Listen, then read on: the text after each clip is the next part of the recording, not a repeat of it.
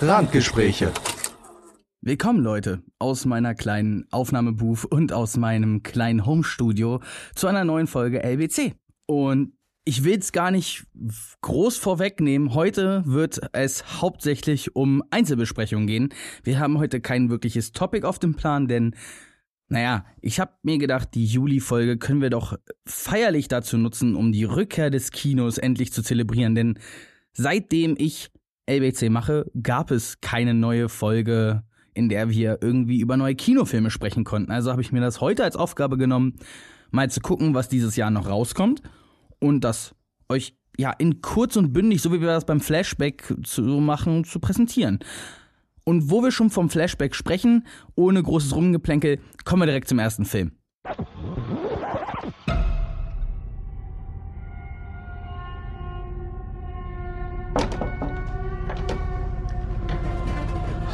Come on, Peter.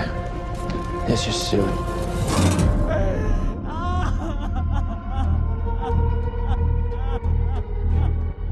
It's heartening to see so many strange new faces here today. I know my mom would be very touched and probably a little suspicious. My mother was a very secretive and private woman. It's Grandma. You know you were her favorite, right? Even when you were a little baby, she wouldn't let me feed you because she needed to feed you. She was a very difficult woman, which maybe explains me. I recognize you from your mother. What? Sometimes I swear I can feel them in the room. Oh my god, what's that? Man kennt's. Also zumindest ich kenn's. Denn es gibt doch keine Folge LBC, ohne dass ich wieder einmal über das Studio A24 schwärme. Glaube ich zumindest. Denn, ja, ich bin immer wieder bewegt, ein Filmchen davon pro Monat mir anzugucken, denn ich liebe dieses Studio. Und diesen Monat habe ich mich dazu entschlossen, mal mich an einen Film ranzuwagen, an den ich, den ich sehr lange aus dem Weg gegangen bin. Ähm, wir reden von Ari Asters Erstwerk, nämlich Hereditary. Ich habe schon mal über Midsommar, glaube ich, gesprochen in einer normalen Randgespräche-Folge letztes Jahr. Und ich habe, glaube ich, schon häufiger mal den Namen Hereditary genutzt. Aber ich habe so diesen Film nie komplett und ganz besprochen, weil ich ihn nie gesehen habe. Weil er halt der gruseligste und verstörendste Horrorfilm sein soll, der die letzten zehn Jahre rausgekommen ist. Vielleicht der gruseligste oder beste Horrorfilm seit Der Exorzist. Jetzt muss man aber mal darüber deklarieren, was denn eigentlich gruselig ist oder was einen guten Horrorfilm ausmacht. Denn dieser Film ist wie alles, was A24 so macht, speziell und individuell. Es ist ja nicht umsonst ein Indie-Studio. Von daher, ja gut, obwohl das Indie steht für Independent, aber ich finde, das geht immer mit einher. Denn um Grusel zu verstehen, muss man Spannung verstehen. Ich glaube, wir haben uns letzten Monat über Spannung unterhalten und über Alfred Hitchcock. Und jetzt muss man halt mal so bedenken. Kennt ihr noch das Gedankenexperiment mit der Bombe unter dem Tisch? Hatte ich euch davon mal erzählt? Ich hoffe. Zumindest wenn wir den Tisch sehen, also was unterm Tisch ist, wir wissen, dass da eine Bombe ist und die, Zusch äh, die, die Protagonisten es nicht wissen, dann entsteht Spannung für uns, weil wir uns denken, was passiert gleich. Und das ist auch eins dieser Elemente, die im Horror häufig genutzt werden. Denn wir sind uns dessen bewusst, dass irgendwas Gruseliges, irgendwas Übernatürliches da ist, was die Charaktere meist nicht wissen und das sowohl uns in die Erwartungshaltung eines Jumpscares bringt und die ja, Protagonisten dann am Ende auch erschreckt. Leider hat sich in den letzten zehn Jahren dieser Jumpscare-Horror, den ich auch gerne mal Blumhouse-Horror nenne, etabliert und hat auch äh, nichts gegen Blumhouse, da gibt's halt auch ein paar Perlen, ne? Zum Beispiel eine Horrorkomödie wie Happy Death Day oder ein, ja, Jordan Peele, der halt bei Blumhouse seine Filme macht, die halt jetzt mal realistisch ein bisschen anderen Tonus ansprechen als nur Buh. Und jetzt muss man dazu sagen, Hereditary hat Spannung verstanden. Und ähm, Horror ist dann die, die Spannung vor Gefahr, vor dem, vor der Angst. Und Angst ist die, Angst ist schwierig zu beschreiben, denn grundsätzlich ist Angst immer etwas, eine Furcht vor etwas Ungewissem. Wir alle wissen selber nicht, wie wir, wenn wir wirkliche Ängste haben, beschreiben sollen, wie diese Ängste jetzt sich zusammensetzen.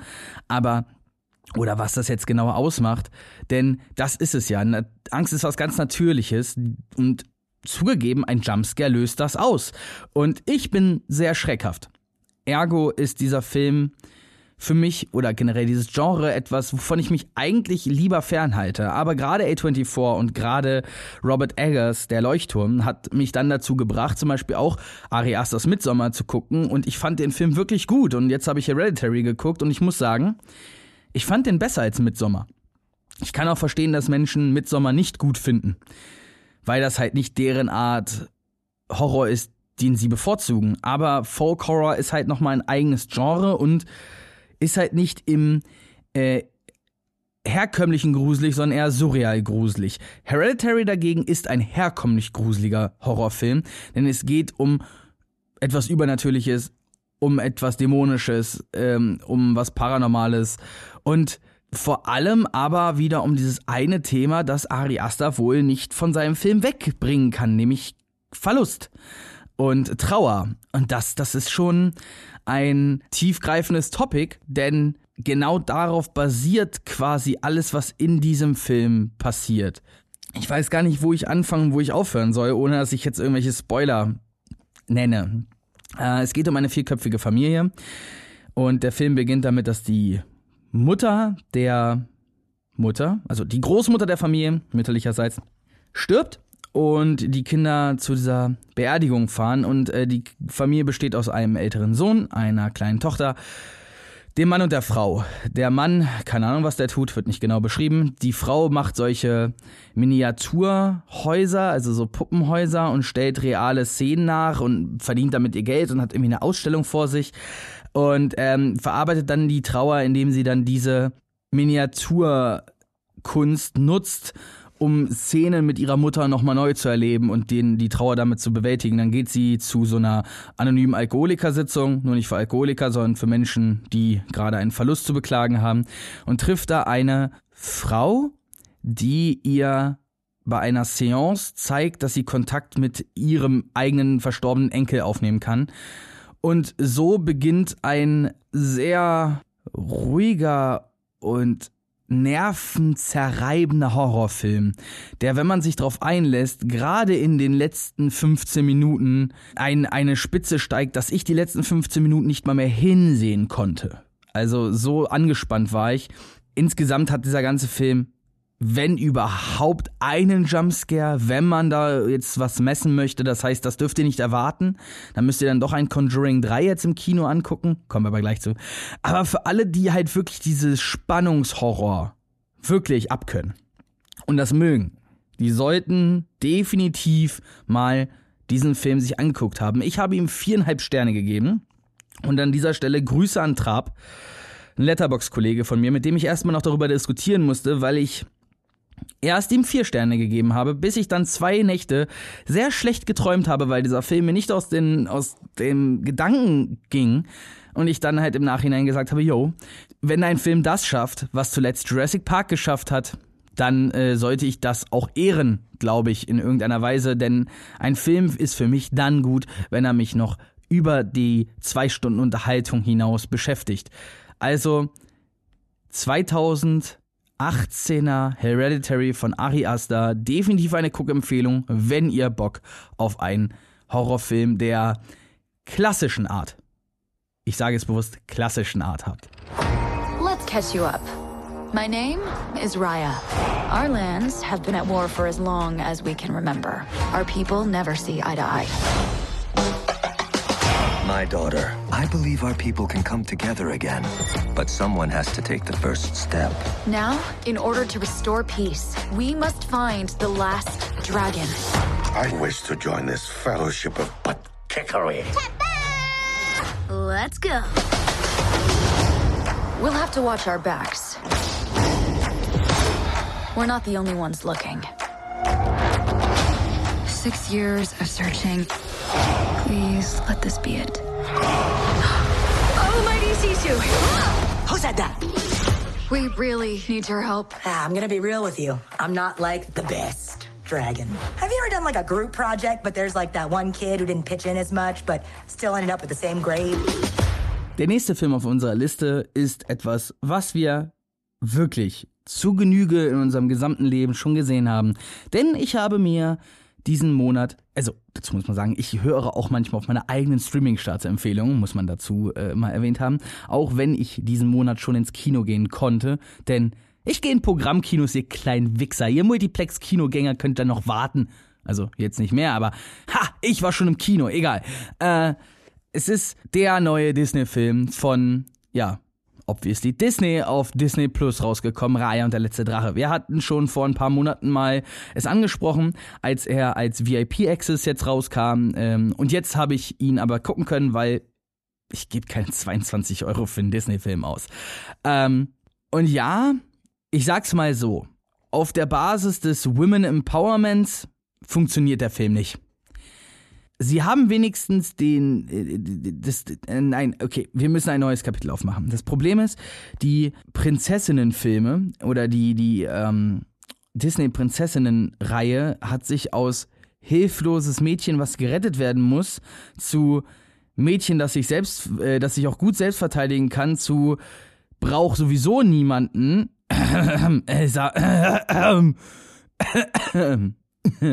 Außer irgendwelche magischen Tiere um sich, egal, ähm, zu einem, ja, Action-Trope der 80er Jahre, nur halt in weiblicher Form verwandelt.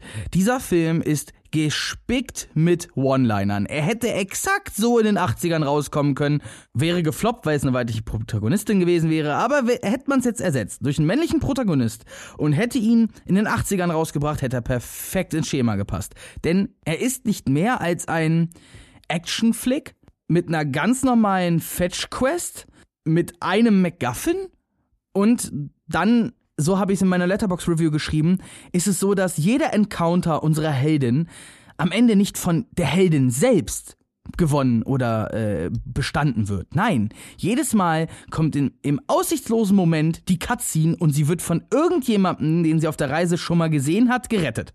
Ich finde, das ist der falsche Ansatz. Natürlich darf man sie nicht übermenschlich mächtig machen. Aber man muss dann auch einer Frau, die mit der hochgehobenen Nase und den witzigen und frechen One-Linern sich dem Kampf stellt, doch auch mal den kampflichen Erfolg bieten, denn den hatte sie nicht wirklich. Denn ohne die Hilfe ihrer Freunde kam sie nicht weiter. Somit ist dieser Lone Ranger Trope, den sie versucht haben, Raya einzubringen, irgendwie nicht existent. Jetzt aber zu der eigentlichen Moral des Films, denn die läuft wie in der Rum konträr zu unserem Protagonisten. Oder zu unserer Protagonistin, Entschuldigung. Denn die Moral der Geschichte ist, dass man Dinge nicht alleine schafft. Dass man nur, wenn man zusammenarbeitet und dass man seine, in dem Fall rassistischen, aber in dem wir sagen mal diskriminierenden oder Vorurteile gegenüber anderen, äh, seine Meinung über einen individuellen Menschen bestimmen lässt, man einfach nicht weiterkommt. Ergo, nur wenn man zusammenarbeitet und gemeinsame Stärken verbindet, bekommt man auch am Ende das, was man braucht. Und das hat dann am Ende dazu geführt, nein, ich werde das Ende jetzt nicht spoilern, aber ihr kennt Disney-Filme und ihren Enden. Am Ende äh, gab es immer ein Happy End, von daher. Und auch der Sacrifice und alles, was so, das ist typisch Disney und das haben wir alle schon zigtausendmal gesehen, aber die Moral, dass man vor allem übrigens der Film könnte zeitgenössischer nicht sein. Der Antagonist ist, eine, ist ein verdammter Virus oder eine Plage und die Helden können nur dadurch, dass sie zusammenhalten, gewinnen. Also Anti-Ellenbogen-Gesellschaft und auch noch halt den Antagonisten Pandemie. Ah, ist ein Zeitzeugnis, sagen wir es so. Und bei der nächsten Pandemie werde ich den Film bestimmt wieder gucken, weil er eine schöne, wirklich eine schöne Message hat. Und wir sollten diese Message auch wirklich uns zu Herzen nehmen, weil diese Welt ist nicht dafür gemacht, um alleine sie für sich möglichst erträglich zu gestalten. Wenn wir alle gemeinsam arbeiten, zusammenarbeiten, wenn wir alle gemeinsam zusammenarbeiten, können wir zusammen für uns eine bessere Welt erschaffen, die für uns alle schön ist. Natürlich, jetzt werden mich irgendwelche Zyniker wahrscheinlich äh, naiver Träumer nennen, aber das ist okay. Sollen sie mich so nennen? Denn ich bin der festen Überzeugung, der Film ist gerade, weil die Schulen eine solche Ellenbogengesellschaft heranziehen, vielleicht etwas, was wirklich Kinder sehen sollten. Vor allem die Kinder, die jetzt in der Pandemie lernen mussten, ohne soziale Interaktion ähm, aufzuwachsen oder in die Pubertät zu kommen oder vielleicht sogar ihr Abitur zu machen. Ich glaube, jede Altersschicht kann diesen Film gebrauchen. Ich sage also nicht, dass der Film gut ist, aber ich sage, dass der Film wichtig ist. Vor allem jetzt in der Zeit und äh, am Ende ist es wie immer, was Disney macht. Disney schafft es Dinge anzusprechen und Dinge uns zu lehren, die wir selber nicht begreifen, weil wir zu blind geworden sind. Und dafür ist der Film auf jeden Fall eine wunderschöne Metapher und äh, ein wunderschönes Mittel. Also, wenn ihr sowieso Disney Plus besitzt, werft da ruhig mal einen Blick rein. Und nebenbei, das Pacing und Editing und die Transitions. Alter, ich hatte gedacht, Edgar Wright hat das Ding gemacht. Also Respekt an äh, an den Editor dieses Films. Der, dieser Film ist fucking schön geschnitten. Und er ist nicht zu lang, er ist nicht zu kurz, das Pacing ist super, er hat einen tollen Rhythmus. Nur, ja, das Drehbuch. Da bin ich ehrlich, das hängt so ein bisschen. Ja, und ähm, der Drache selber, ähm, ich habe den Namen schon vergessen, das ist schon wieder ein Monat her, seitdem ich den Film gesehen habe und ich und Namen, ich weiß nämlich nicht mal den Namen der Schauspielerin, ist so ein bisschen nervig gesprochen, nicht wirklich edel und sehr naiv. Ich weiß, das passt wiederum in die Story rein, aber mich hat es dann doch ein bisschen gestört. Ähm, ich finde es trotzdem ist ein schöner Spiegeleffekt gegenüber Raya, die halt in dieser Welt aufgewachsen ist, in der ähm, die Ellenbogengesellschaft und die Vorurteile und die Gier der Menschen so schlimm ist und dann halt ein dieser außenstehende Drache da ist, der halt noch an das Gute und an das Miteinander glaubt und quasi der Menschheit wieder beibringt, dass es halt doch nicht der richtige Weg ist, alleine seine Wege zu bestreiten. Vielleicht nehmen wir davon uns was mit. Vielleicht auch nicht. Und vielleicht laufen wir auch quer durch Amerika, fünfmal oder so. Aber dazu kommen wir jetzt. Who in the hell is that? That there's Forrest Gump, Coach. Just a local idiot. I never thought it would take me anywhere. They even put me on a thing called the All-America Team. Well, you get to meet the President of the United States. Congratulations. How does it feel to be an All-American? I gotta pee. I believe he said he had to go pee. Now, maybe it's just me, but college was very confusing times. Have you ever been with a girl, Forrest? I sit next to them in my home economics class all the time. Have you given any thought to your future? Girl, What's your sole purpose in this army? To do whatever you tell me, drill sergeant? You're a damn genius. You are going to be a general someday, go. Yes, drill sergeant! They sending me to Vietnam. Listen, you promise me something, okay? If you're ever in trouble, don't try to be brave. You just run, okay? Okay. Where are you boys from in the world? Alabama, sir. Meine Mama sagte mir immer, Forrest Gump ist der beste Film, den sie kennt. Und naja, was soll ich sagen? Ähm, es kam dazu, als ich beim letzten Besuch bei Timon ähm, mit ihm ein bisschen die Bude aufgeräumt hatte und seine Bilder abgehängt habe, dass er mir sein Top 100 Movie You Must See Poster, dieses Freirubbel-Poster vermacht hat. Und da waren drei Filme freigerubbelt, die ich noch nicht gesehen habe. Und äh, die anderen beiden werden wir wahrscheinlich dann auch in der nächsten Folge besprechen, denn heute reden wir über diesen einen Film, und zwar den von Robert Zemeckis. Ähm, ist ja auch der Regisseur einer meiner Lieblingsfilme, nämlich von Zurück in die Zukunft 1, beziehungsweise der gesamten Zurück in die Zukunft Trilogie. Aber in dem Fall geht es um Forrest Gump. Und neben Tom Hanks, der, wie wir wissen, einer der besten Schauspieler ist, den wir hatten zu dem Zeitpunkt, den wir immer noch haben zu diesem Zeitpunkt, ist dieser Film eine, eine Geschichte und ein Zeitzeugnis, was ich mit eigenen Augen so nicht wahrnehmen konnte, dass ich das irgendwie in Worte wiedergeben kann. Und trotzdem versuche ich es hier. Dieser Film ist eine Geschichte im wahrsten Sinne des Wortes, die erzählt wird, die tragischer nicht sein könnte und trotzdem so schön endet wie nichts anderes auf der Welt. Natürlich könnte man jetzt sagen, ja, die Fotze feiert ihr ganzes Leben und als sie dann einen, einen so, äh, dann kommt sie wieder, lässt sich einen, einen Sohn einsetzen und äh, verendet dann am Ende doch an AIDS. Ja, äh, so kann man das zusammenfassen. Aber die Geschichte dahinter und all das, was Forrest Gump geschehen ist, beziehungsweise all das, was der in seinem Leben erreicht hat, auch einfach nur durch die dummen Zufälle, die halt einfach da sind, hat mich bewegt. Und zuletzt hat mich ein Film so bewegt, als ich das äh, Leben des Walter Mitty gesehen habe. Und ungefähr auf diese Stufe will ich den Film stellen, mit der kleinen Besonderheit, dass Forrest Gump ein Meisterwerk der Filmkunst ist. Denn dieser Film ist so ist, ist mehr Film als jeder andere Film. Es ist, wenn Film ein Adjektiv wäre, wäre Forrest Gump das Superlativ. Es ist unbeschreiblich. Natürlich ist die Qualität ein bisschen altbacken. Der Film ist aus den 90ern, ja. Und vielleicht ist auch das Schauspiel von, äh, von Tom Hanks auch ein bisschen hölzern. Ja, das sollte so sein. Und ich finde es so super sympathisch. Und natürlich, ich fühle mich jetzt schon wieder in der Verteidigungsposition, aber ich glaube, wer diesen Film nicht so wertschätzen kann, der kann zurückgehen und Transformers sich angucken. Ich glaube, jeder, der ein bisschen für die Filmkunst übrig hat, hat diesen Film schon gesehen und ich fühl, ich schäme mich dafür, dass ich ihn noch nicht gesehen hatte bis zu dem Zeitpunkt.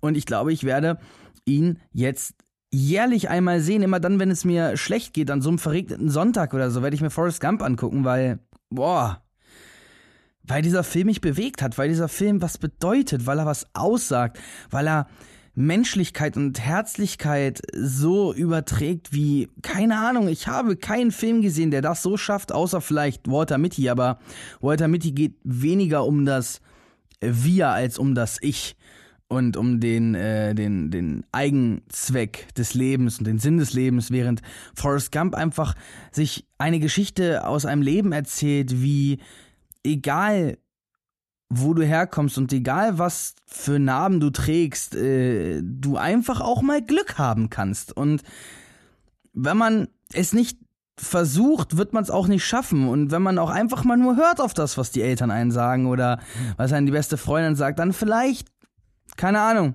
läuft man fünfmal über den Mississippi River, betet eine beinahe Religion und irgendwann Mitten in Arizona sagt man sich, ich glaube, ich drehe um, ich bin müde. Das kann passieren. Und vielleicht kann es auch nicht passieren. Vielleicht ist es in Gegenfrage. Hast du, du Zuhörer, der mir jetzt zuhört, hast du dir schon mal an einem Samstagmorgen einfach gesagt, komm, ich gehe jetzt eine Runde joggen? Ich schon. Nämlich der Samstag, nachdem ich diesen Film gesehen habe. Dieser Film hat in mir was ausgelöst. Motivation. Und ist es nicht das, was einen großartigen Film ausmacht oder großartige Kunst ausmacht, dass sie dich bewegt und dir etwas mitgibt? Falls nicht, ist dieser Film vielleicht kein Meisterwerk. Falls doch, bin ich der Meinung, ist er genau das. Und weil der Juni ein so guter Monat war und ich wirklich wieder zu meiner höchsten Form zurückgekehrt bin, habe ich nicht nur diese drei Filme gesehen und daher wollte ich, weil ich es wahrscheinlich nicht schaffen werde, über alle Filme, die ich generell gucke, zu sprechen, habe ich mir einfach eine neue Rubrik einfallen lassen, die wir jetzt immer so nach dem Flashback nochmal einbauen, wenn ich da halt Lust zu habe. Seht es nicht als wirkliche Rubrik, seht es als äh, Zusatzeinspieler. Ja, so wie ungefähr die Mandalorian Review letzte Folge. Also kommen wir zur neuen Rubrik Rapid Fire. Gun!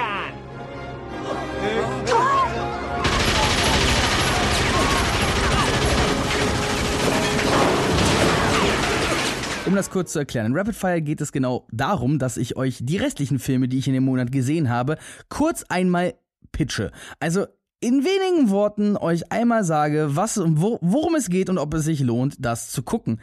Und ähm, ich würde sagen, wir fangen einfach an.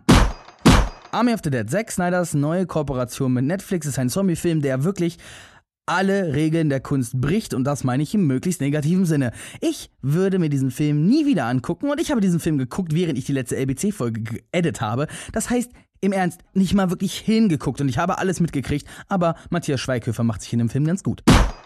Nomadland. Der Oscar-Preisträger 2021. Naja, die Konkurrenz war ja auch nicht wirklich groß. Der Film von Chloe Zhao ist schon ganz besonders, muss man so sagen. Er ist etwas ungewöhnlich. Es ist eine Art äh, Arthouse-Film. Es geht um eine wahre Begebenheit, in der eine Frau und deren Heimatstadt von der Landkarte gestrichen wurde und sie jetzt in einem Van durch Amerika fährt und ja, dieses Nomadenleben führt. Und ähm, dieser Film bringt einen dann doch ganz schön down to earth und man hinterfragt ganz schön, was man so im Leben hat und welchen, welche Privilegien man eigentlich nicht wirklich wertschätzt. Nicht unbedingt etwas für ein unterhaltsamen Nachmittag, aber etwas, was man mal gesehen haben sollte, wenn man sich für diese Themen bzw. diesen Film interessiert.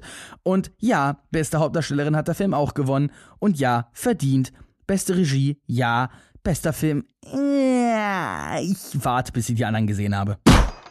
Bo Burnham Inside. Das neue Netflix-Special von unserem Lieblingskomedian Bo Burnham oder wie ich es nenne, die Verarbeitung der Quarantänedepression. Denn genau das ist es. Es ist gespickt voll mit Songs und man sieht den Zerfall eines der vielleicht besten Comedians unserer Zeit. Und er ist ja sowieso schon sehr, sehr makaber in seinen Aussagen, aber dieses Special ist anders. Dieses Special ging mir so unter die Haut. Dieses Special hat mir richtig schlechtes Gefühl bereitet, okay? Und wenn meine Kinder mich irgendwann fragen werden, wie es sich angefühlt hat in der Quarantäne, werde ich ihnen genau dieses Special zeigen. Und ich werde hoffen, dass sie es verstehen. Denn ich kann es nicht beschreiben, wie es sich angefühlt hat, diesen Lockdown mitzumachen oder diese Lockdowns mitzumachen, aber Bob Burnham kann es und das hat er damit getan.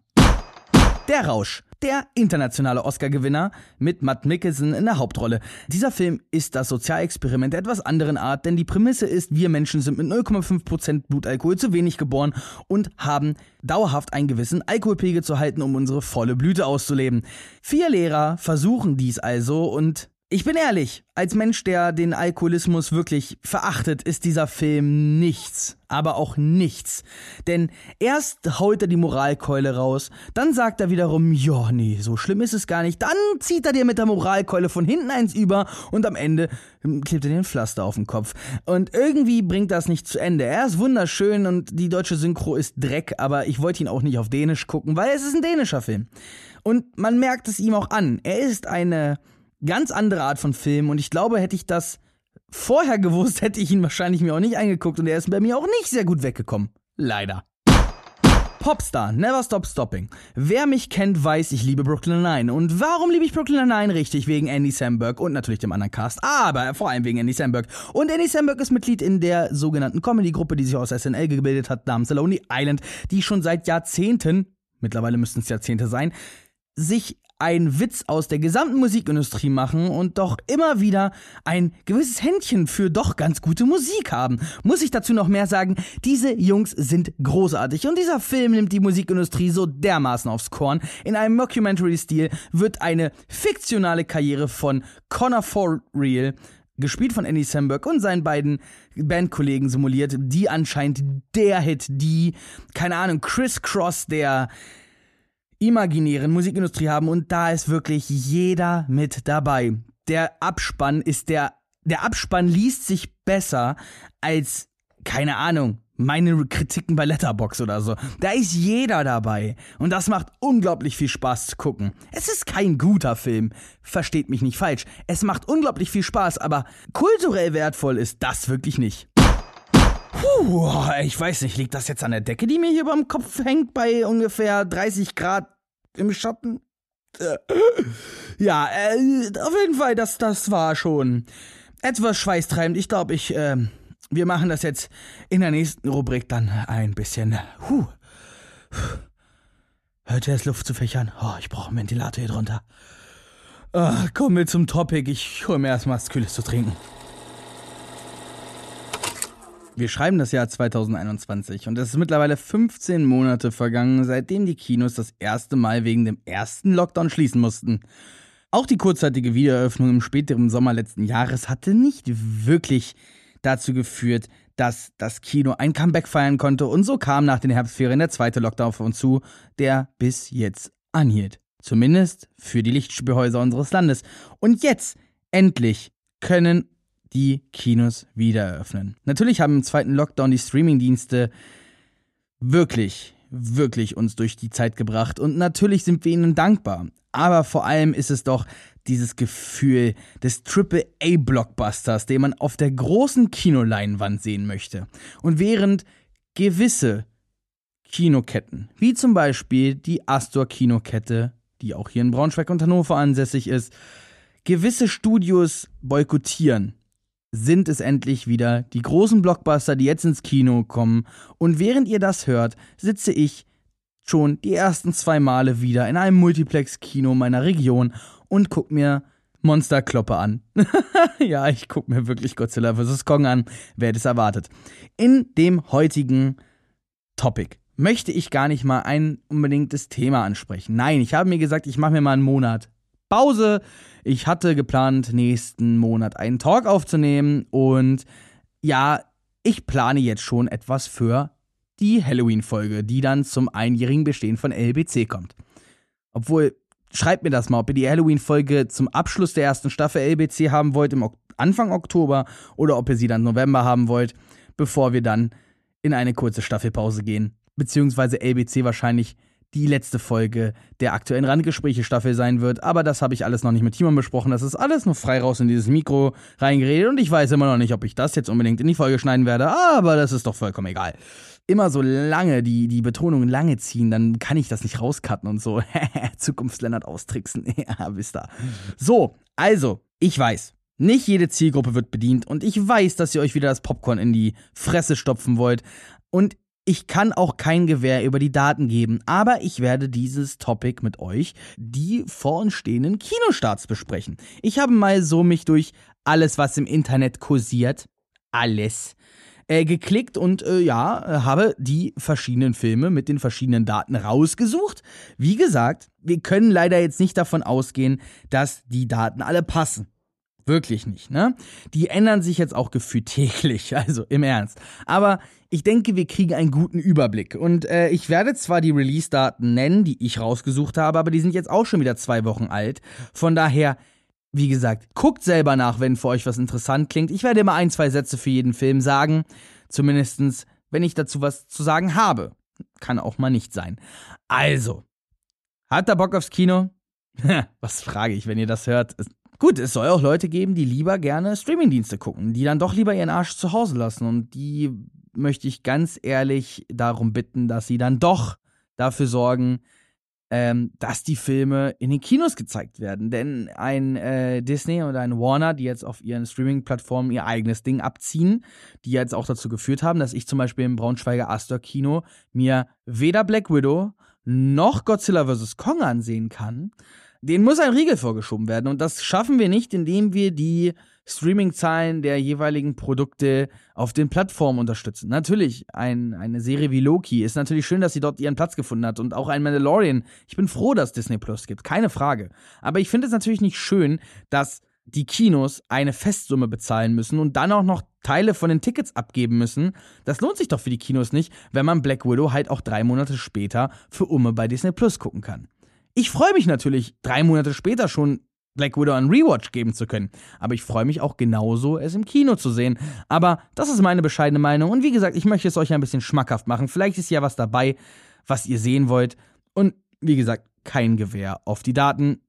Aber lasst uns loslegen mit dem, was wir schon verpasst haben, weil die großen Multiplex-Kinos ja erst im Juli eröffnen. Nämlich im Juni gab es jetzt schon den ein oder anderen Film, der rausgekommen ist. Äh, beziehungsweise die jetzt dann auch nochmal verschoben wurden, ich weiß. Aber offiziell, während ich geguckt habe, oder beziehungsweise offiziell gab es schon Kinos, in denen diese Filme liefen. Äh, da hatten wir Chaos Walking, ein Fantasy-Sci-Fi-Film mit Daisy Ridley und Tom Holland in den Hauptrollen, der eigentlich schon letztes Jahr kommen sollte. Wie gesagt, äh, und ich glaube, der liegt auch schon seit 2018 in der Schublade oder so. Also den hat Daisy Ridley und äh, den haben Daisy Ridley und Tom Holland, glaube ich, gedreht, noch bevor The Rise of Skywalker gedreht wurde. Also äh, ist jetzt nicht sehr aktuell, ist ein Corona-Nachzünder, so wie New Mutants auch war, so effektiv. Aber ich bin gespannt. Ich habe mir noch nichts zu der Story weiter angeguckt. Die ersten Kritiken scheinen gemischt zu sein. Dennoch glaube ich, ich mag Tom Holland, ich mag Daisy Ridley, ich mag Sci-Fi. Was soll daran falsch laufen? A Quiet Place 2. Ich glaube, wir sind uns einig, dass der gute Jim aus The Office zu einem echten Filmemacher geworden ist und auch wenn man ihm jetzt natürlich äh, ähm, vorwerfen könnte, dass der äh, Quiet Place 1 natürlich komplett seine Spannung verloren hat, dadurch, dass er das Monster am Anfang gezeigt hat, ist das natürlich nichts, weil dieser Film trotzdem eine gute Spannung erzeugt, weil dieser Film trotzdem schöne Jumpscares hat, weil der Film eine geile und innovative Geschichte erzählt. Und wo eine innovative Geschichte, da auch eine Fortsetzung. Ist ja nichts Neues. Ja, gut. Äh, Emily Blunt in der Hauptrolle, muss ich dazu noch mehr sagen. Und ihr Mann führt wieder Regie. Ich glaube, das kann man sich angucken, wenn man auf Horror steht. Ist ja auch jetzt so der erste Horrorstreifen, der wieder ins Kino kommt. Gerade, ich glaube, Horrorfilme sind ein Erlebnis, was im Kino nochmal anders ist. Als zu Hause, ich Schisser, würde mich dann natürlich nicht reintrauen, ihr wisst, ne? Ich bin so ein Heimkino-Horror-Gucker. Aber äh, das könnt ihr mir nachsehen, oder? Ja, wenn wir dann schon mal beim Horror waren, dann äh, reden wir doch über die nächsten Blumhouse-Horrorfilm. Denn die Macher von Happy Death Day und Happy Death Day to You, ich finde den Titel immer noch so geil, so wie Now You See Me Too, haben ihren nächsten Film gemacht. Äh, Freaky, was effektiv Freaky Friday meets Slasher Horror. Es ist eine Horrorkomödie, soll ganz witzig sein. Vincent Vaughn soll super dieses 15-jährige Mädchen spielen. Das habe ich gehört.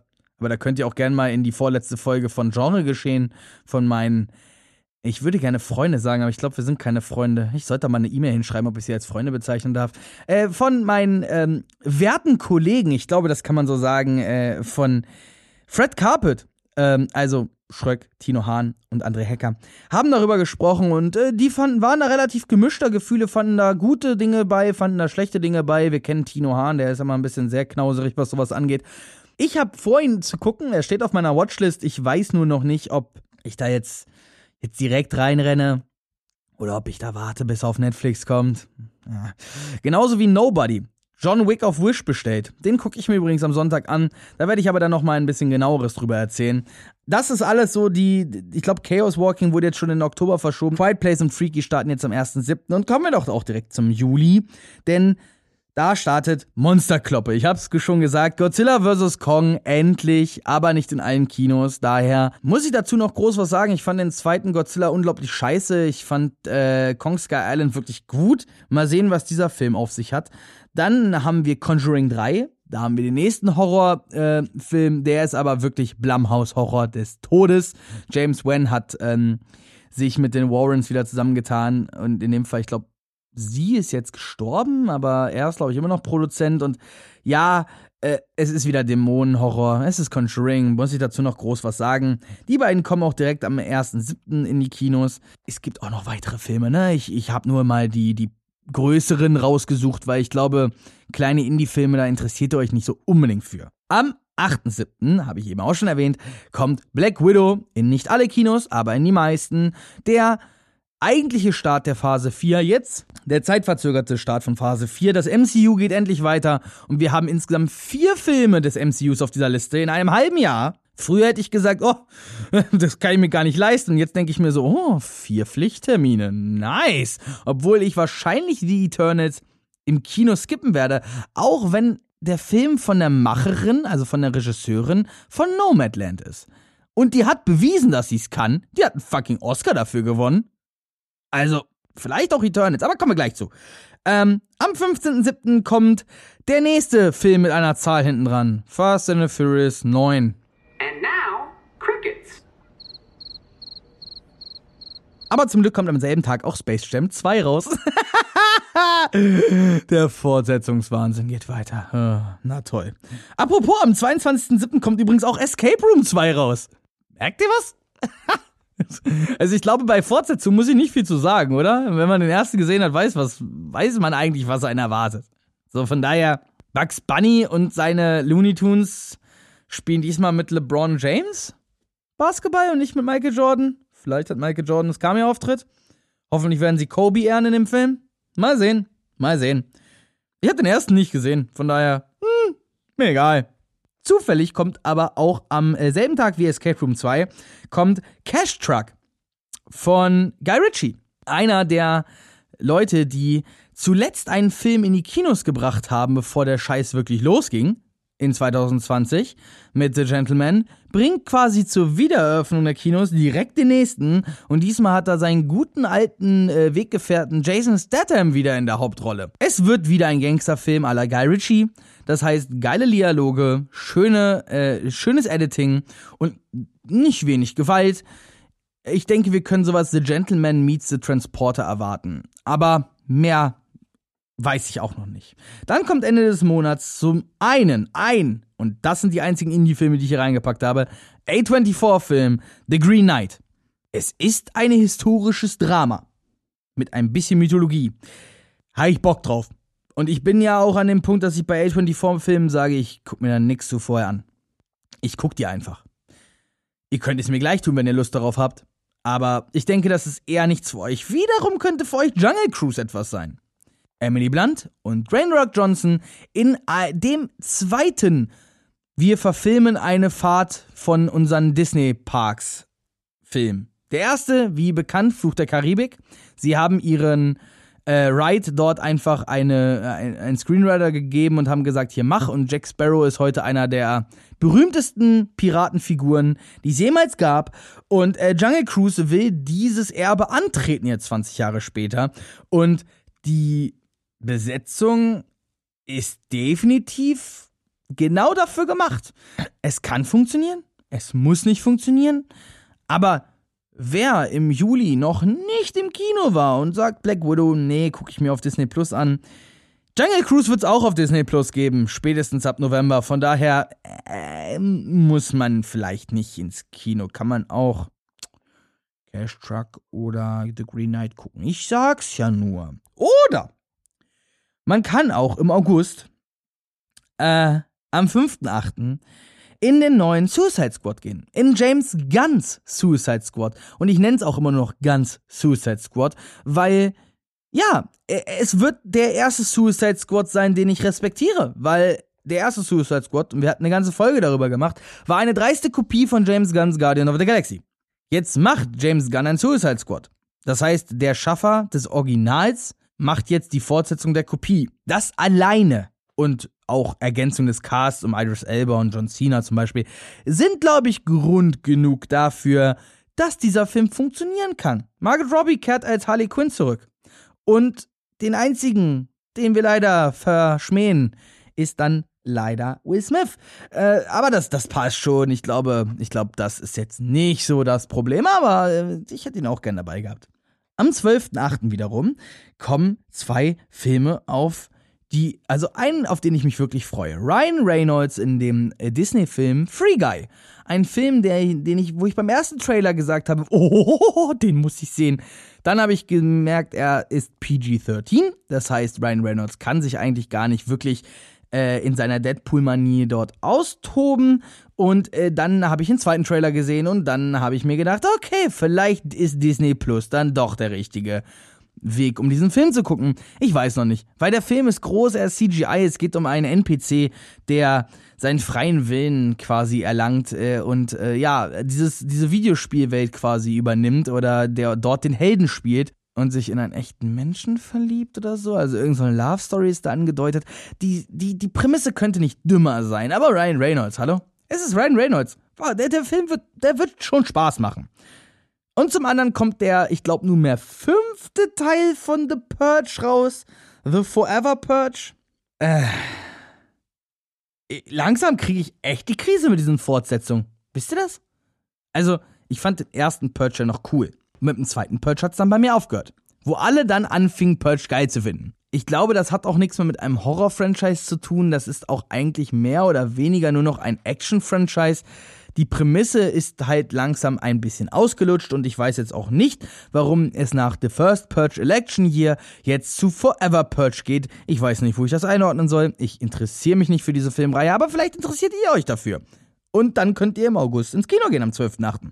Und am 19.8. haben wir dann gleich drei neue AAA-Granaten, nämlich einmal Promising Young Woman, was jetzt nicht unbedingt eine AAA-Granate ist, aber auch bei den Oscars gut abgeräumt hat und vor allem für die Feministinnen da draußen ein Film ist, den man auf jeden Fall gucken sollte, denn eine Frau nennt Rache an ihren Peinigern. Ich glaube, das ist eine Rache-Story, die wir dann doch ganz gerne sehen, wenn Arschlöchern die Eier abgerissen werden. Gibt's nichts zu, zu sagen, oder? Dann gibt es übrigens Don't Breathe 2. Breathe? Don't Breathe. Don't Breathe 2. Ist das irgendwie Quiet Place of Wish bestellt? Ich weiß nicht. Ich gucke keine Horrorfilme. Sagt ihr es mir. Aber kann man bestimmt gucken. Zu nehmen gibt es ja auch noch G.I. Joe 3. Oder äh, irgendwie Snakes Orangen? Snake Eyes Orangen oder wie der heißt. Ähm, ja, ich bin damit nicht groß geworden. Ich habe auch immer so das Gefühl, dass die G.I. Joe-Filme so ein bisschen die Zielgruppe verfehlen. Weil die, die mit G.I. Joe groß geworden sind, sind, glaube ich, mittlerweile zu alt, um noch die solche Filme sich anzugucken. Aber vielleicht erreicht es ja ein jüngeres Publikum, auch wenn die die ganzen Anspielungen dann nicht verstehen, weil sie die wiederum zu jung sind, um den Original-Cartoon zu kennen. Aber hey, ist ein Comic-Action-Flick quasi. Also, whatever. Am 26.08. kommt eine Beatles-Doku in die Kinos, dessen Titel äh, noch relativ in, äh, in, also der ist zwar geschrieben, aber ich hatte nicht das Gefühl, dass er richtig ist. Daher habe ich jetzt das einfach als Beatles-Doku benannt. Und dieser Film, ja, soll die Geschichte der Beatles erzählen. Nach einem Film wie Yesterday oder Bohemian Rhapsody ist das jetzt wohl Trend geworden. Es ist aber kein Biopic wie Bohemian Rhapsody oder Rocketman. Es ist wirklich eine reine Dokumentation. Aber für die Beatles-Fans da draußen, und ich weiß, dass es euch gibt, denn ich bin auch einer von euch, wird dieser Film wahrscheinlich eine coole Sache sein. Auch wenn Dokumentationen eher so in das Schema Netflix passen. Vielleicht hat man ja aber auch Lust, mal ins Kino dafür zu gehen. Und wieder ein Horrorstreifen am Ende August, denn der Film Candyman bekommt ein Remake. Wisst ihr, was ich eigentlich noch schlimmer finde als Fortsetzung? Remakes und Reboots. Auch wenn ich zum Beispiel die, das DuckTales Remake sehr gut finde. Sehr, sehr gelungen. Müssen wir nicht jeden verfickten Horrorfilm remaken? Meine Fresse, ich weiß, die Filme aus den 70ern und 80ern sind nicht mehr gut zu gucken. Ich weiß. Wir sind anderen Scheiß gewöhnt, aber wir haben doch auch gute Filme heutzutage, wie Hereditary, wie A Quiet Place, wie von mir aus auch ein Conjuring. Das funktioniert. Warum müssen wir denn jetzt unbedingt Candyman neu auflegen? Kennt den überhaupt noch wer von euch? Ich habe den Original nie gesehen. Ja, ich, ich, ich weiß, ähm, ne, man, man, man hat davon gehört und man hat mal darüber gesprochen, aber äh, naja, äh, abseits davon gibt es am selben Tag übrigens auch noch The Father mit Anthony Hopkins. Wieder ein Oscar-Gewinner. In dem Fall Anthony Hopkins, die, die einen Preis für beste Hauptrolle gewonnen und ist somit der älteste Oscar-Gewinner, glaube ich. Oder der älteste noch lebende Oscar-Gewinner geworden. Ich bin ehrlich, auch über den Film habe ich nicht viel gelesen. Aber muss ich das, um Bock zu haben, diesen Film zu gucken? Denn, mal im Ernst, Anthony Hopkins? Zuletzt in Tor 3 gesehen. Ist es ein Familiendrama? Ja. Habe ich dafür was übrig? Ja. Also, why not? Am 2. September geht's dann direkt wieder mit Marvel Phase 4 weiter, denn Shang-Chi and the Legend of the Ten Rings kommt raus. Und wenn ihr euch jetzt denkt, wer? Denn ja, denkt ihr das richtig, denn es ist ein neuer Held, weil wir haben ja so ein paar Helden, die jetzt nicht mehr sind, wie wir wissen. Und vor allem die Ten Rings sind ja ungefähr seit Iron Man 1 nicht mehr im Geschäft, obwohl doch, wir hatten den Mann da Rien in Iron Man 3. Aber der war falsch. Und dann haben sie 2013 mit dem Kurzfilm dann angekündigt, dass irgendwann der echte Mandarin kommen wird. Ey, und jetzt ist es endlich soweit. Ist doch geil. Und wer keinen Bock auf einen Superhelden-Kung-Fu-Film hat, übrigens, das liegt daran, dass der chinesische Markt verdammt viel Geld inne hat und Disney will Money, Money, Money machen. Äh, am selben Tag kommt auch noch ein Film raus, der nennt sich After Love. Jungs, Ihr tut mir jetzt schon leid, wenn eure Freundin da rein will. Ich habe nur den Trailer des ersten und des zweiten Films gesehen. Es hat mir gereicht. Diese Filme sind toxisch. Und das habe ich eigentlich auch hier nur reingenommen, um diesen Film als das zu deklarieren, was heißt Zeitverschwendung. Also, seid gewarnt. Am 9.9. kommt dann übrigens wieder mal eine Fortsetzung.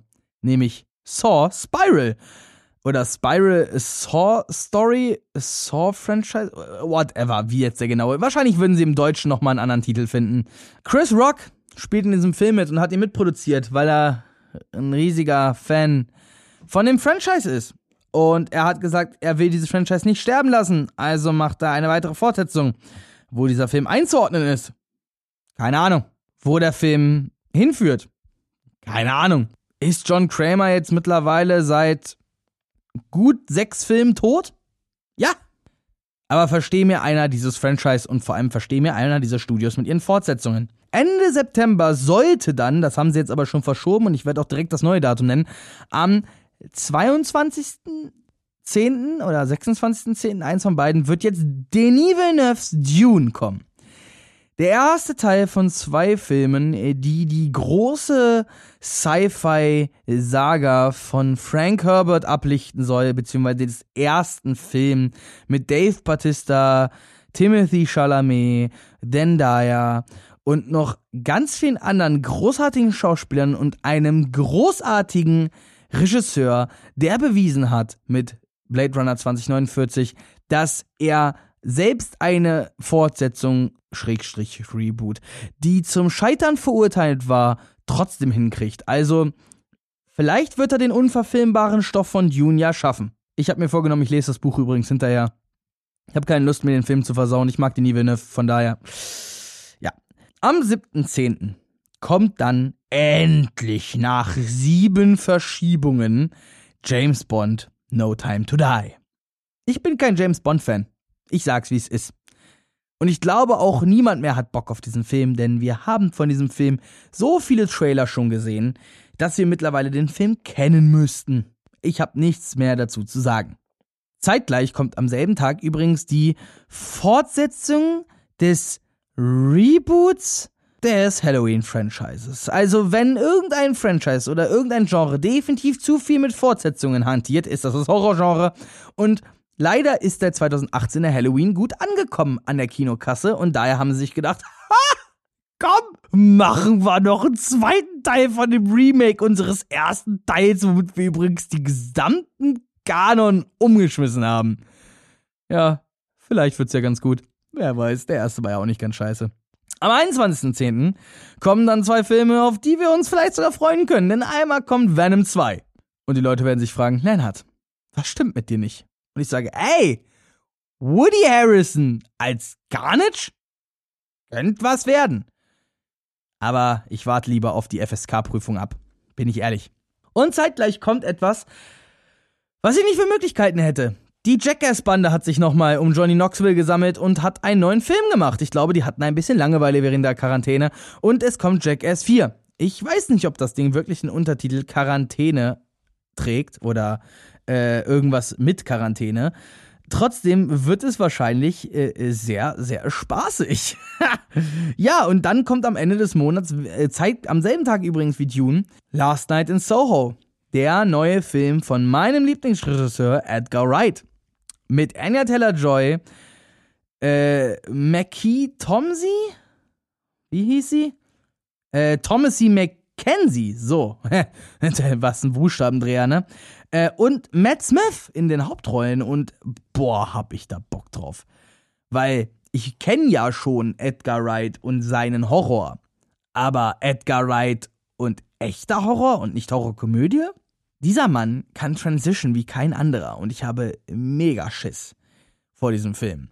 Weil zum einen sind meine Erwartungen sehr hoch. Zum anderen habe ich echt ein sehr, sehr schwaches Gemüt, was Horrorfilme angeht. Und wenn einer mich mit Jumpscares kriegen kann, dann der Mann, der halt Transition kann. Weil der wird ganz bestimmt keinen klassischen äh, Mirror Pen Jumpscare Shot einbauen. Und selbst wenn er das tut, macht er das wahrscheinlich um einiges besser, als es Conjuring-Regisseur James Wan jemals könnte. Aber ich hate hier schon wieder zu viel rum. Wir kommen in den November und wie gesagt, es wird dünn. Am 4. November kommt dann Eternals.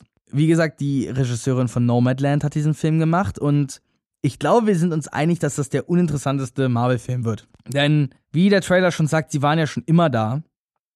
Und wir fragen uns, warum habt ihr denn nicht geholfen? Na gut, wer jetzt äh, wiederum die Loki-Serie guckt, weiß vielleicht auch warum. Aber eine Superheldengruppe um äh, Sandra Bullock und noch ein paar andere namhafte Schauspieler, deren Namen mir aber jetzt nicht einfallen. Guardians of the Galaxy meets Avengers meets. Äh, ach, keine Ahnung, was das wird, ich bin ehrlich. Meets Independence Day? Könnte? Vielleicht?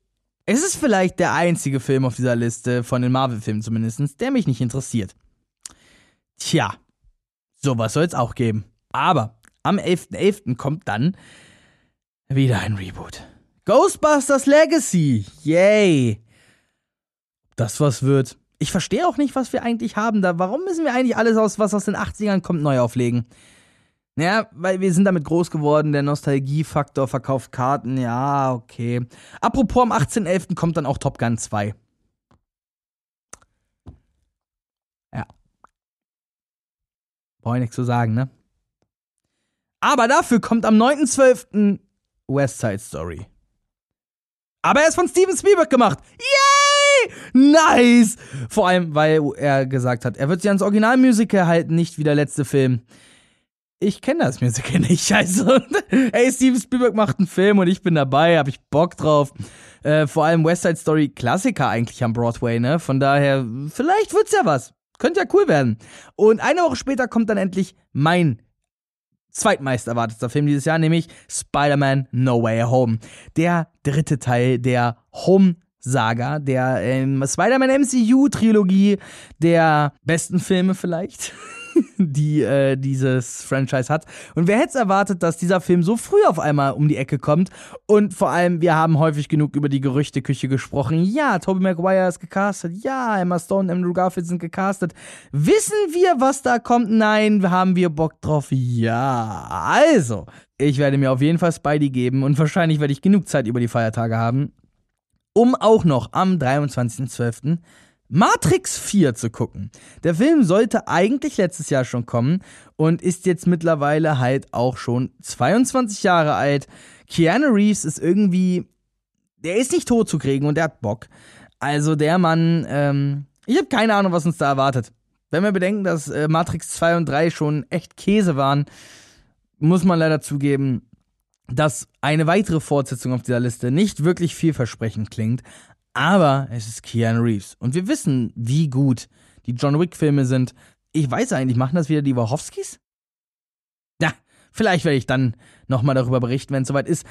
Und zuletzt, ähm, um den Jahreswechsel, ich weiß nicht mehr, ob es noch im Dezember oder dann im Januar ist, kommt auch The Kingsman The Beginning, das Prequel zu deren Kingsman-Film. Wir wissen, der zweite war jetzt nicht so, aber der erste war schon fucking cool. Und Matthew Vaughn kann schon was. Und das wird ein Kriegsfilm irgendwie. Agentenfilm, meets Kriegsfilm, meets. Ja, wird interessant. Glaube ich. Ich hatte Bock drauf. Weil, wenn das wieder, wenn der wieder so aussieht wie die letzten beiden Filme, die Action war sauber wie nix. Sauber wie mit per Woll gewaschen. Und ich hab da Bock drauf. Ähm, und damit hätten wir es auch schon. Das Jahr ist durch. Äh, äh ich habe das jetzt auch einfach mal am Stück aufgenommen. Und wir werden auch immer noch mal in jeder LBC-Folge auch noch mal ein bisschen über die besonderen Kinostarts nach den Streaming-Starts sprechen. Ähm, und da auch noch mal ein bisschen weiter drauf eingehen. Ich wollte euch jetzt einfach nur ein bisschen Vorfreude machen und eine LBC-Folge überbrücken, denn ich bin ehrlich, irgendwie hat mich die Folge überrascht. Aber es ist ja wie immer, ne? So schnell wie das Geld am Monatsanfang weg ist, so schnell kommt dann auch das Monatsende. Man denkt sich, scheiße, ich muss LBC aufnehmen. Ich habe nichts vorbereitet. Und vor allem, eigentlich hatte ich was mit Timon geplant. Aber dann habe ich mir lieber einen Knöchel verstaucht. Naja, komm, also, ich hoffe, ich konnte euch einen kleinen Vorgeschmack fürs Kinojahr 2021 machen. Wir werden uns noch häufig genug darüber unterhalten. Schreibt mir doch bitte bei Instagram, entweder bei mir oder bei Randgespräche, welcher Film euer erster Film beim Kino-Comeback war. Und äh, ja, jetzt kommen wir nach den Kinostarts zu den Streaming-Starts. Transition! Ja, und auch diesen Monat reden wir mal wieder über das, was auf den Streaming-Plattformen rauskommt. Aber es ist das Sommerloch. Ich warne schon direkt vor. Es ist nicht sehr viel und es ist auch nicht wirklich sehr viel Gutes.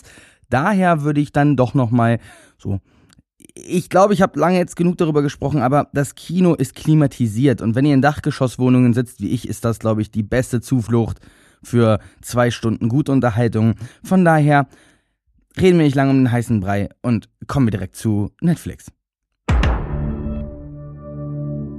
Am 13.07. kommt der neunte Quentin Tarantino Once Upon a Time in Hollywood endlich auch auf Netflix zu gucken. Ja, die meisten werden ihn schon gesehen haben und ja, es ist wirklich ein historisches Märchendrama, was ein bisschen Vorkenntnis benötigt, weil es sonst, um es mit den Worten von Timon zu sagen, der wohl beste, langweiligste Film aller Zeiten ist. Und ja, dieser Film ist fucking geil und Brad Pitt hat zu Recht den Oscar dafür gewonnen und auch Leo hat eine super Glanzleistung gebracht, natürlich nicht im Vergleich zu Wolf of Wall Street oder The Revenant jetzt, aber ist schon verdammt geile Performance und ist auch schon ein geiler Film und die Tension ist, und das kann ich jetzt ja sagen, weil ich habe ihn ja noch ein zweites Mal im Autokino gesehen, die Tension ist dann doch, wenn man über die Dinge Bescheid weiß, die damals passiert sind, unaussprechlich gut. Zudem kommt am 9.7. die zweite Staffel der dritten deutschen Netflix-Produktion Biohackers um die ja, äh, Biologie-Studenten-Klon-Story in, um, in um Freiburg heraus. Ich habe die erste nicht geguckt.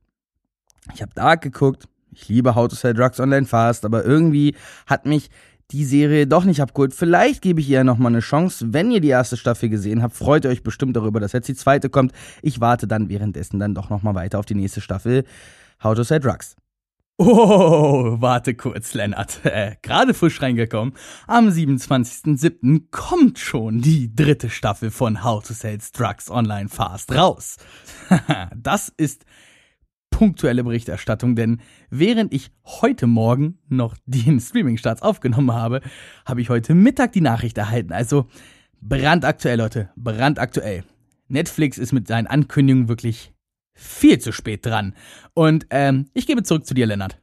Zudem kommt am gleichen Tag auch noch eine Serie äh, oder beziehungsweise eine Staffel einer Serie, die auf meiner Watchlist steht, weil sie mir empfohlen wurde. Daher wollte ich sie vielleicht euch ans Herz legen, weil es gerade auch im heutigen Thema oder in der heutigen Thematik vielleicht ein ganz gutes Thema ist, sich diese Serie mal anzugucken. Es geht um Atypical. Und zwar Season 4 kommt raus. Es ist, es geht um den ähm, Jungen, ich glaube mit, äh, war es Asperger-Syndrom? Ich glaube, es war, ne, den Autismus, genau. Äh, um den autistischen Jungen, der, ja, versucht in seiner Welt äh, Anklang zu finden. Es ist ja auch immer diese typische Outsider-Story, wo dann am Ende es über die letzten drei Staffeln hingeführt hat, weiß ich noch nicht, aber es ist eine der namhafteren Serien, die jetzt dann noch rauskommt. Und äh, diesen Monat das erste Mal für euch äh, als etwas Exklusives für Netflix. Hier kommt der Anime-Tipp des Monats. Und für diesen Monat habe ich den Anime äh, Persona 5, The Anime. oder The Animation äh, rausgesucht. Der kam gestern raus. Äh, ich war immer schon ein, ähm, so ein heimlicher Fan von den Persona-Spielen. Von daher hätte ich da, da ich jetzt nicht unbedingt Zeit habe, Persona 5 mir durchzuzocken, schon Interesse daran, diesen Anime mir anzugucken. Ähm, und vielleicht seid ihr Anime-Fans da draußen ja auch interessiert an einer vernünftigen Videospielverfilmung. In dem Sinne ist es ja wirklich im wahrsten Sinne des Wortes eine Videospielverfilmung. Aber äh, reden wir nicht äh, weiter um den heißen Brei, kommen wir direkt zu Amazon Prime. Ja, und bei Amazon Prime habe ich auch drei kleine Sachen rausgesucht, eine Neuerscheinungen und zwei Filme, die man mal gesehen haben muss. Aber vorweg sollte ich noch mal eine Sache erwähnt haben. Ich habe nämlich die letzten zwei Folgen eine Serie völlig außer Acht gelassen. Letzten Monat habe ich nicht dran gedacht, das nochmal zu erwähnen. Und im Monat davor hatte ich es nicht auf dem Schirm. Ich habe es dann selber gesehen und jedem, jedem, der es noch nicht gesehen hat, dringend empfehle ich es wirklich dringend, es anzugucken. Invincible, eine neue Comic-Verfilmung aller The Boys, weil Amazon ja auch kein Blatt vor den Mund nimmt. Es ist unglaublich gewalttätig. Ich habe es jedem, dem ich es bisher empfohlen habe, hat auch gesagt, ey, voll geil. Die ersten acht Folgen gucken sich super weg. Eine tolle Superheldengeschichte oder beziehungsweise eine ähm, tolle Coming-of-Age-Superheldengeschichte, die Anleihen an die Justice League hat, basierend auf normalen, auf normalen, basierend auf Comics, die ja, so auch wie Watchmen einmal richtig verfilmt wurden, werde ich mal, würde ich jetzt mal so sagen. Und äh, es wurden so ein bisschen was vermischt. Ich habe mich da so ein bisschen schlau gelesen, aber diese erste Staffel, mm, und ich bin übrigens auch schon versucht, mir die Comics zu kaufen, weil ich habe Bock, das weiter zu gucken und weiter zu lesen, auch wenn die Comics von der Serie wohl ähm, jetzt schon dezent Abweichungen innehaben. Nun ja, trotzdem, diese Serie würde ich euch bitte nochmal ans Herz legen, falls ihr noch nichts oder falls ihr euch jetzt die Zeit bis Black Widow vielleicht noch vertreiben wollt oder euch die Loki-Serie vielleicht zu langweilig ist, könnte das ja eine gute Alternative sein. Zudem kommt heute ein neuer Film mit Chris Pratt raus, und zwar The Tomorrow War. Es geht irgendwas um, äh, wir, die Zukunft braucht Leute aus der Vergangenheit, damit sie einen Krieg gewinnen können, der in der Zukunft spielt. Äh, also auch wenn ich die Prämisse jetzt schon gerne auseinandernehmen wollen würde, Timon hat den Trailer gesehen und ist auf mich zugekommen und hat gesagt, yo, den sollte man sich angucken, oder? Und, äh, er hat auch so leichte Horroranleihen. Ähm, ich denke mal, wer auf einen Action, guten Action-Flick, vielleicht auch so ein Zeitreise-Alien-Action-Flick, ähm, Bock hat, wird sich den bestimmt angucken können. Ich weiß noch nicht. Äh, ich habe sehr viel auf diesen, diesen nächsten Monat auf der Watchlist. Von daher, vielleicht wird sich das bei mir auch in den August verschieben, aber ihr werdet davon bestimmt noch was von mir hören. Dann zu unseren beiden Nachzüglern. Am 12.07. kommt Game Night mit Rachel McAdams und boah, äh, wie hieß er nochmal? Jason Bateman? Was, Jason Bateman? Lass mich kurz googeln nebenbei. Ja, es ist Jason Bateman. Oh, der Junge kann's noch. Ein, ein völlig underrateder Film, weil der Trailer so unglaublich bescheiden ist. Was passiert, wenn deine Freunde der Meinung sind, yo, wir machen jetzt mal einen Spieleabend und das gerät außer Kontrolle, weil es dann doch mehr Realität ist, als man vielleicht erwartet hätte. Und ja, das ist echt lustig. Ist echt geil anzugucken. Ich habe, glaube ich, schon mal vor ein paar Jahren gefühlt ähm, darüber gesprochen. Ich habe den das erste Mal 2019 gesehen, in Frankenberg in der Videothek ausgeliehen und ich kann nur jedem empfehlen, das ist echt ein toller Zeitvertreib. Der macht richtig Spaß und der hat einen schönen Twist am Ende. Genauso wie am 13.07. kommt dann äh, The Intern oder äh, zu Deutsch Man lernt nie aus mit ähm, Robert De Niro und Anne Hathaway. Ein wunderschöne äh, Romcom, nein Dramedy? Dramedy wäre dann doch der richtige Ausdruck. Es ist ein echt schöner Film. Ein, ein herzerwärmender Film. Ein Film, der einem doch so ein bisschen wieder demütig aufs Leben macht und einem zeigt, wie geil es eigentlich dann doch sein kann oder wie besonders es dann auch sein kann und welche kleinen Dinge man wertschätzen sollte. Durch die Augen von Robert De Niro, einem alten Rentner, der nochmal etwas Farbe nach dem Tod seiner Frau in sein Leben bringen möchte und ein Seniorenpraktikum bei der Firma von Anne Hathaway anfängt, die zufällig auch noch im selben Gebäude ist wie seine alte Telefonbuchdruckerei. Und es ist ein wirklich, wirklich herzerwärmender Film und von Robert De Niro eine meiner liebsten Rollen. Ja, ich weiß, es ist hart gesagt. Ich weiß. Er hat viele andere tolle Rollen gespielt, aber die ist mir dann doch persönlich im Herzen stecken geblieben. Das war's dann auch schon wieder aus Jeff Bezos Privatbibliothek und dann kommen wir zu unserem Platzhirsch. Ja, natürlich, neben den VIP-Access-Veröffentlichungen äh, wie Black Widow ähm, oder ich weiß gar nicht, ob jetzt noch einer diesen Monat kommt. Ich glaube noch nicht. Aber da würden natürlich auch viele kommen. Möchte ich nochmal gesagt haben, dass ich die VIP-Veröffentlichung natürlich auslassen werde, weil ich dann doch euch gerne den Überblick über das geben möchte, was im Preis enthalten ist, wenn die Filme dann für kostenlos verfügbar werden. Das werde ich euch dann mitteilen. Ansonsten reden wir über äh, zwei Wiederkehrer, beziehungsweise zwei ältere Filme und eine neue Veröffentlichung, eine Exklusivveröffentlichung bei Disney Plus. Zum einen hätten wir heute startend den Film Chronicle. Und das ist wohl der einzige Film, bei dem Michael Bay irgendwie seine Finger mit im Spiel hatte, den ich wirklich mag. Es ist ein Found-Footage-Superhelden- Flick, der so ein bisschen ähm, A, das Thema sind alle, äh, kann wirklich jeder, der Superkräfte bekommt, auch das Richtige tun mit dem Cloverfield-esken ähm, ja, äh, äh, Found-Footage-mäßigen verbindet und das macht schon irgendwie Spaß. Ich, ich bin, ich hab da was, ich hab für den Film was übrig, so muss ich sagen. Ähm, aber man, man muss schon Bock drauf haben. Äh, die, die Schauspieler sind jetzt so mir nicht im Gedächtnis geblieben von den Namen her. Man kennt ihre Gesichter. Äh, könnte auch Andrew Garfield sein, der eine, aber ich weiß es jetzt gerade nicht. Ähm, aber abseits davon eine eigentlich ganz coole Story, die, wenn man sie noch nicht gesehen hat, mal sich angucken könnte. Vielleicht guckt ihr euch vor den Trailer an, nur um sicher zu gehen. Aber ansonsten äh, kommt jetzt auch am 7.7. Und ich weiß nicht, ob sie als Staffel oder als wöchentliche Serie kommt. Wahrscheinlich zweiteres, wenn ich jetzt Disney so einschätze. Äh, Monsters at Work. Die Monster AG Serie. Und wir haben jetzt ja schon gemerkt, dass äh, Disney offenbar mit ihren Marken ganz gut was umgehen kann. Star Wars hat The Mandalorian. Marvel hat sowas wie WandaVision und Loki. Und jetzt kommt auch Pixar auf seine Kosten. Und wir kriegen eine Fortsetzung zur Monster AG. Es erzählt die Geschichte nach den Geschehnissen dieses Films. So viel aus meiner Recherche. Wie gesagt, ich kann mich auch irren. Aber ich glaube, so habe ich das verstanden. Und ich freue mich darüber, weil die Monster Uni, das Prequel, fand ich schon ganz herzlich und es war auch ganz süß anzusehen, war jetzt aber natürlich nicht das, was ich mir als Fortsetzung davon erwartet habe und jetzt als äh, Serie. Und vielleicht, ich hoffe, es so ein bisschen The Office mäßig.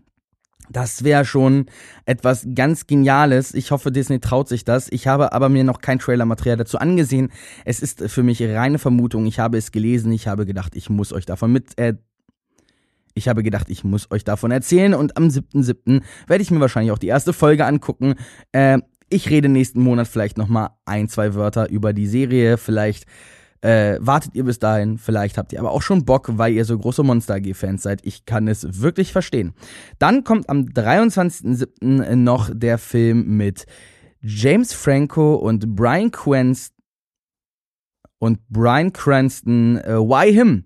Ein auch wunderschönes Familiendrama über einen Vater, der den seinen zukünftigen Schwiegersohn einfach nicht leiden kann, weil es ein naja, Generationskonflikt zwischen denen besteht und am Ende müssen sie, oder zum, über die Story hinweg müssen sie registrieren, dass sie eigentlich gar nicht so unterschiedlich sind. Und das ist eine sehr, sehr schöne Komödie, die man sich wirklich gerne mal angucken kann. Das ist keine, keine Schande, den Film zu mögen, bin ich der Meinung. Und Zoe Deutsch spielt auch eine unglaublich ähm, herzerwärmende, liebende Tochter. Ähm, wenn man mal so, keine Ahnung, Familienkreis und man wollte einen Film anmachen, kann man sich den, glaube ich, ganz gut anmachen, weil man da auch dann seinen, keine Ahnung, verbitterten Elternteil mal in die Augen gucken kann und sagen kann, ey, weißt du was, du bist doch gar nicht so scheiße. Und äh, das, das ist etwas, was, das kann man, glaube ich, ganz gut mal mitnehmen für sein Leben und für den Juli. Und das war's auch schon wieder äh, von den Streaming-Starts in diesem Monat. Und wir skippen dieses Mal die Kinostarts, weil ich habe das ganze Topic darüber gesprochen und wir kommen direkt zur Abmoderation. Und das war die, ja, wahrlich hingerotzte LBC-Folge, aufgenommen und geschrieben in gerade mal zwei Tagen, weil Mr. Prokrastination hat es mal wieder verrafft, eine LBC-Folge für euch vorzubereiten, währenddessen ich an LBC-Folgen in der Zukunft arbeite. Aber ich hoffe, es hat euch trotzdem gefallen äh, und ich hoffe, ich konnte euch ein bisschen Vorgeschmack auf die kommenden Kinomonate machen. Und noch jetzt mal eine Sache von Mensch zu Mensch. Wir wissen, dass äh, Kinos überteuert geworden sind und wir wissen, dass es auch nicht einfach ist, sich das leisten zu können. Dennoch müssen wir ja auch bedenken, da sitzen arbeitende Menschen, da sitzen normale äh, Unternehmer dahinter, die jetzt anderthalb Jahre um ihre Existenz bangen mussten. Von daher bitte seid nicht knausrig und kauft euch ruhig die größere Packung Popcorn, wenn ihr dann euren einen Kinobesuch jetzt dann mal macht. Geht, lasst ruhig etwas Geld da, das hilft den Kinobetreibern. Und wir dürfen nicht vergessen, natürlich auch ein Kino, was jetzt ähm, Disney oder Warner boykottiert, äh, besucht es trotzdem und guckt euch andere Filme an. Ich gucke jetzt am Sonntag im Astor den Film Nobody mit dem äh, Schauspieler von Better Call Saul, was so dieses ähm, dieser John Wick auf Wish bestellt sein wird.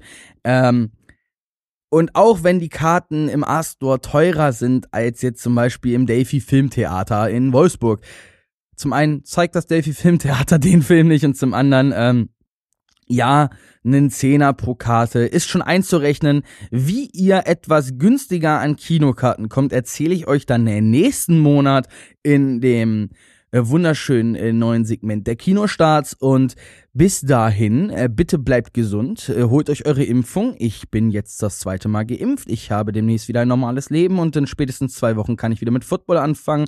Von daher genießt das Wetter, genießt den Sommer und äh, wir hören uns, wenn der Sommer schon wieder halb vorbei ist und der September schon fast vor der Tür steht, Anfang August, zu der nächsten Folge LBC und zu einem neuen Topic und neuen Kinostarts und ganz vielen neuen Flashbacks. Und bis dahin ich wünsche euch viel Spaß im Kino.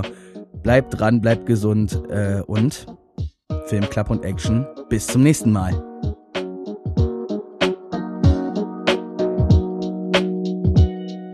Randgespräche